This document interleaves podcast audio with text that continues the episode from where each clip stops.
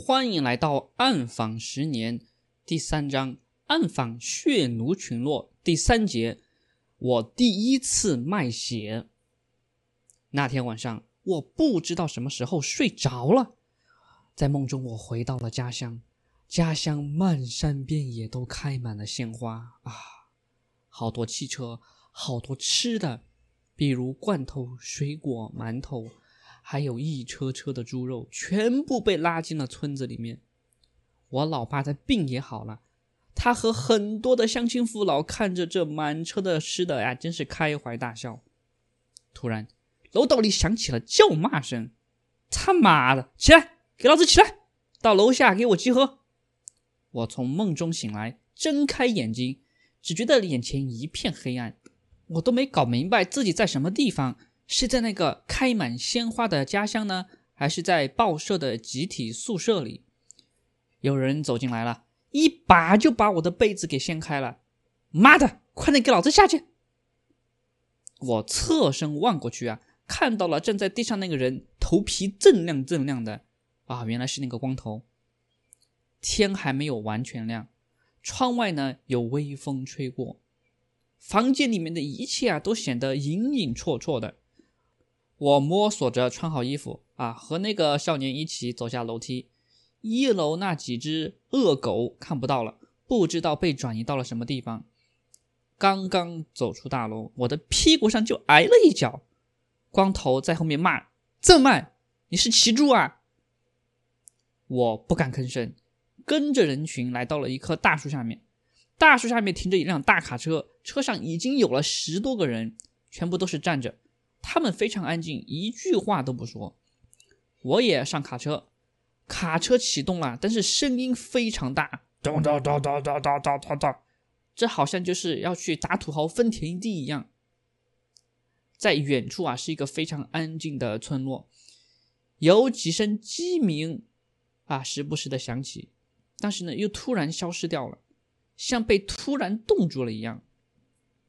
东边的天际啊。显出了一些鱼肚白，估计啊，现在才凌晨四五点钟啊。这辆卡车拉着这一卡车人，这是要往哪儿去啊？卡车啊，走了一个多小时，到了一排平房，停了下来。这排平房非常普通，外面贴着雪白的瓷砖，窗子上呢装着玻璃，和那些农村的房屋没有什么区别。平房的三面都是展开的平地。一面呢是池塘，旁边呢是一间房子，上面写着“某某某某血站”这个牌子。我问了身边一个人，他说啊，某某某就是这个镇的名字。这些血液呢，在这里抽完过后，就会被送到县城的血液中心。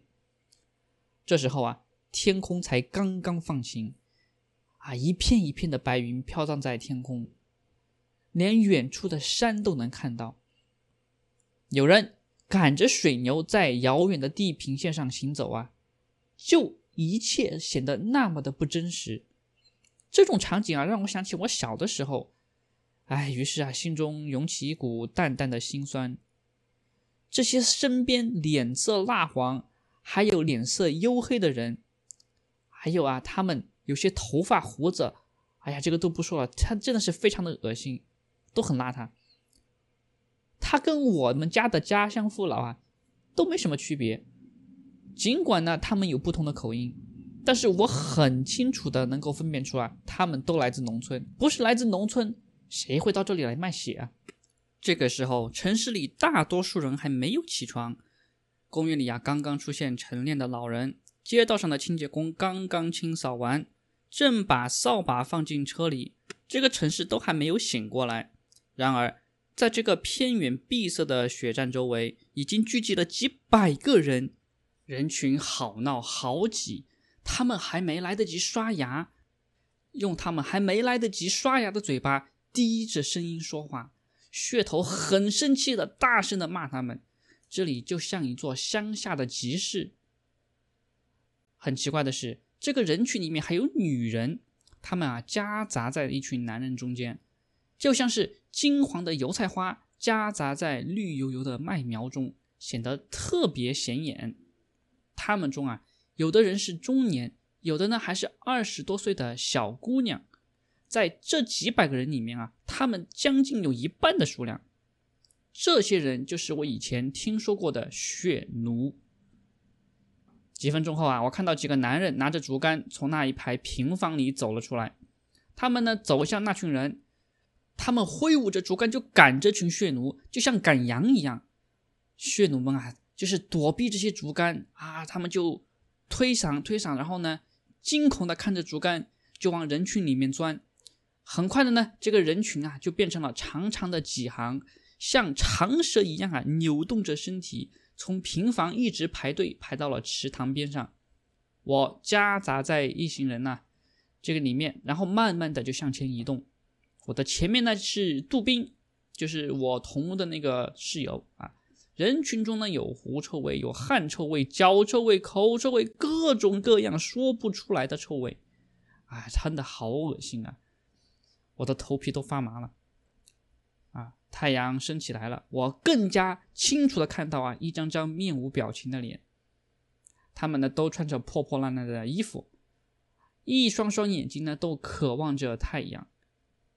人群里啊，有人在打哈欠，有人在伸懒腰，有的人在流眼泪，有的人干脆直接坐在了地上，然后坐着前进。太阳啊，被云雾遮住，风不知道从什么地方吹过来，然后凉凉的，很舒服。然后我闻到了一股鱼腥味，是池塘里面的烂鱼死虾的气味。不一会儿啊，天空变暗了，开始下雨了，而且雨点很大，砸的地面上啊，啪啪啪啪啪啪啪在响。有人啊，把衣服脱下来顶在头顶上；有的人呢，把饭盒举起来顶在头顶上。后面的人在说：“快点，快点，快点！”前面的人说：“啊，快了，快了，快了！”其实啊，距离平房还有几米、几十米。平房里面有几个穿着白大褂的人啊，他们正在给血奴们抽血。每个人四百毫升，不管愿不愿意，只要你坐在面前的凳子上，白大褂一言不发，拿起你的衣服，就又用橡胶啊绑着你的上面的手臂，然后呢，在你手背上面打几下。受到刺激而显得激动的血管呢，就会凸显出来。一针扎进去，黑红色的血液啊，就欢天喜地的从血管里面流了出来，流进一个塑料包里面。我有些慌乱，难道就这样让他们抽我的血？就看着那个针管扎进我的身体里面，那个针头干不干净啊？有没有消过毒啊？会不会有艾滋病毒啊？哇，还有其他的疾病。可是现在排队都排到了这里，我有什么借口能够走开呢？我终于排到了平房里面，不用淋雨了。我看到杜宾坐在了凳子上，拿出了身份证。身份证上呢，他的名字不叫杜宾，而叫什么什么强。他的身份证后面还贴着一张纸，上面写的大大的 O。我不知道那是什么，为什么要贴这张纸？后来才知道那个是血型。杜宾抽完了血。脸上没有任何痛苦的神色，还有一些兴奋。他走站起来啊，走了出去。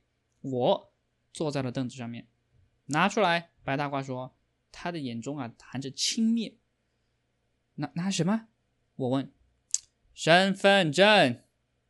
他态度非常生硬，说出的每一个字啊，都像石块狠狠砸在我脆弱的心上。他高高在上，有极度的优越感。他斜视看着我啊，就像看着一个脏兮兮的乞丐。哎，我好像确实当过乞丐啊。没有啊啊！我只好说实话。此前啊，我把身份证藏在了办公室的抽屉里面。暗访的人怎么可能带身份证呢？嘿，你他妈没有身份证来这里干嘛？坐在旁边的一个男子大骂道。此前啊，他一直一言不发，他的眼珠非常的黄。眼神不好，有点像老鹰的眼睛。他长着一张瘦长瘦长的脸，诶，他的面容看起来也像老鹰，让人望而生畏。他一把抓住我的领口，把我拉到门外去了，对着门外的人喊道：“这谁的人？这谁的人啊？”光头急急忙忙的跑过来了，眼神恐慌。老生一把把我推给光头，办身份证去，然后自己又走进了平房里。光头看着我。恼羞成怒，抬腿就是给了我一脚。妈蛋！没身份证跑来干什么？我一言不发的走到一边。此前没有人告诉我说卖血还需要身份证。其实啊，卖血跟献血一样，都需要知道血液的确切来源。业务献血呢，需要提供身份证的号码，而卖血则需要提供身份证，否则血站啊是不会接受来历不明的血液，因为来历不明的血液啊非常的危险。那时候啊，人们刚刚知道了艾滋病，知道了这种致命疾病的来源和传播途径，血液传播是最重要的一个途径。我以前多次献过血，在城市中心的献血车上啊，我每次献血的时候呢，护士就会问：“这半年啊，有没有献过血啊？”啊，我说：“嗯。”他们才会抽血。按照相关规定，半年内啊，只能献血一次或者卖血一次。这也是啊人体的造血功能决定的。然而，这里为了多卖血，每个血奴啊都有好几个身份证。杜宾的众多身份证上啊，只有一个名字叫杜宾，而地址居然是广西。杜宾也绝对不可能是他的真名字。这里的人都没有名字，只有编号，像监狱的囚犯一样。噱头在叫你的时候啊，不会叫你的名字，只有编号。有的编号还有外号。而外号也是噱头最喜欢的称呼，嘴角有一撮毛就叫一撮毛，有酒糟鼻子的就叫红鼻子，来自湖北年龄小的就叫小湖北，走路罗圈腿的就叫罗圈腿。我的代号是二十六，那表示我是第二十六个进入这栋楼房的。这里也有二十六个血奴。那天午后啊，血奴们卖完血。卡车又拉着他们回到了那座楼房里，他们争先恐后的来到厨房，大口大口的吞着白萝卜，喝着像洗锅水一样的黑色菜汤。然后呢，他们满意的躺到了床板上面。这趟卖血每人四百毫升，血站啊给了两百块钱，扣除血头和血霸的百分之二十，他们每个人可以得到一百六。也是在那天，我才知道，血奴的上方是血头，血头的上方是血霸。那个光头，他就是血霸。一个血头下面啊，有几十个血奴；一个血霸下面也有好几个血头。血头都是当地的地痞流氓，而血霸则是手眼通天，黑白两道都能玩得转的人。血奴们都很感激血霸和血头。因为他让他们啊有了赚钱的机会，然而他们根本不知道，血霸和虚头依靠他们卖血赚的比他们多得多。一个血奴卖一次血，血站支付二百元，自己只能得到一百六十元，有四十元交给了血头血霸。一个血头下面如果有二十名血奴，他们每卖一次血，血头血霸就能得到八百块钱。血头血霸五五分，血霸得到四百，血头得到四百。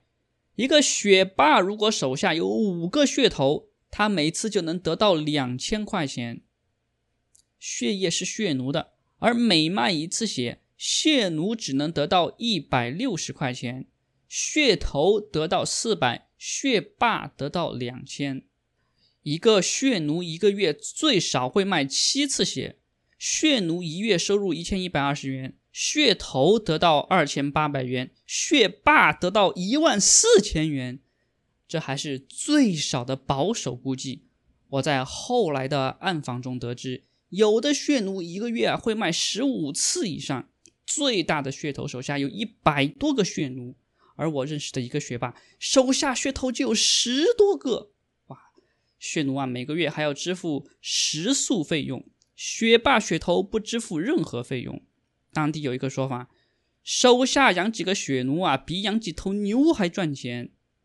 难怪啊，血头会挖空心思从火车站、救助站一切可能的渠道寻找血奴。此前啊，坐在报社的办公室里，我从来不知道这个世界上还存在着这样一个利益链条，生活着这么一群人。